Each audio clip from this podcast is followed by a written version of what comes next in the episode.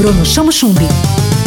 Oi, gente, tudo bem? Como é que vocês estão? Eu tô ótimo. Tô sempre aqui trazendo uma boa notícia, uma boa dica, uma boa entrevista para você. Esse é o Tudo na Onda e tem uma entrevista muito legal. Ouve só. Bailarina, coreógrafa, pesquisadora e professora, Luísa Banov é a minha entrevistada e vai nos contar sobre o processo criativo na dança. Luísa, seja muito bem-vinda ao Tudo na Onda. Como a dança surgiu na sua vida? Bruno, a música e a dança sempre permearam a minha infância, desde as festas de família, os carnavais, as festas juninas. Mas foi aos 13 anos que comecei a dança de forma mais sistematizada e tive uma mentora muito querida que foi a Ivana Vandemiati. No vestibular eu não tive outra escolha e optei pela faculdade de dança na Unicamp.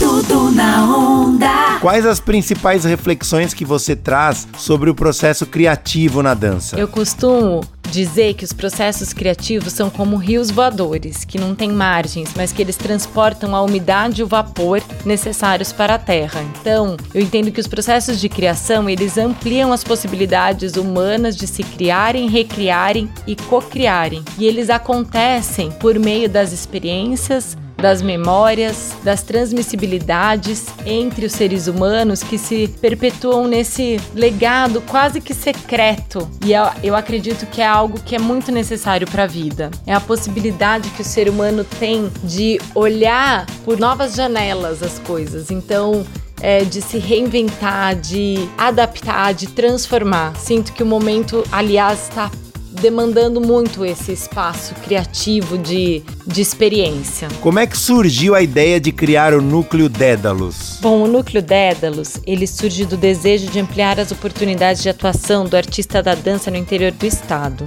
Dédalus foi o primeiro arquiteto grego a criar um labirinto. Mais diferente de um labirinto, que tem todas as entradas que levam ao meio, um Dédalus tem múltiplas entradas e saídas. E assim, esse núcleo tem essa ideia de ter múltiplas entradas e saídas em torno do movimento, elaborando processos de criação, pedagógicos e de pesquisa em torno da dança, o movimento e seus caminhos, porque o movimento está em tudo, a vida é movimento. Luísa, você está sempre estudando, se aperfeiçoando. Quais são seus próximos projetos? É verdade, Bruno. Muitos projetos para 2021, 2022, mas eu gostaria de convidar para vocês para um espetáculo especial que vai estar tá acontecendo agora em abril, nos dias 17, 18, 24 e 25, às 18 horas, 19 e 26 às 15 horas, a gente vai estar tá fazendo a apresentação dançada ao vivo pela plataforma Zoom do espetáculo Gestos Transitantes em Campo Expandido, com direção de Sayonara Pereira e junto com outros dois artistas incríveis que são a Nádia Moreto e o Ametônio Silva.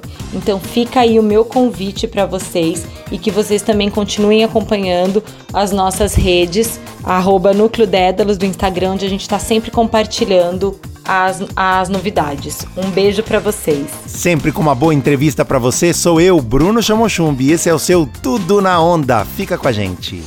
Tudo na Onda. Tudo na onda. Com Bruno Chamo Chumbi. Onda Livre.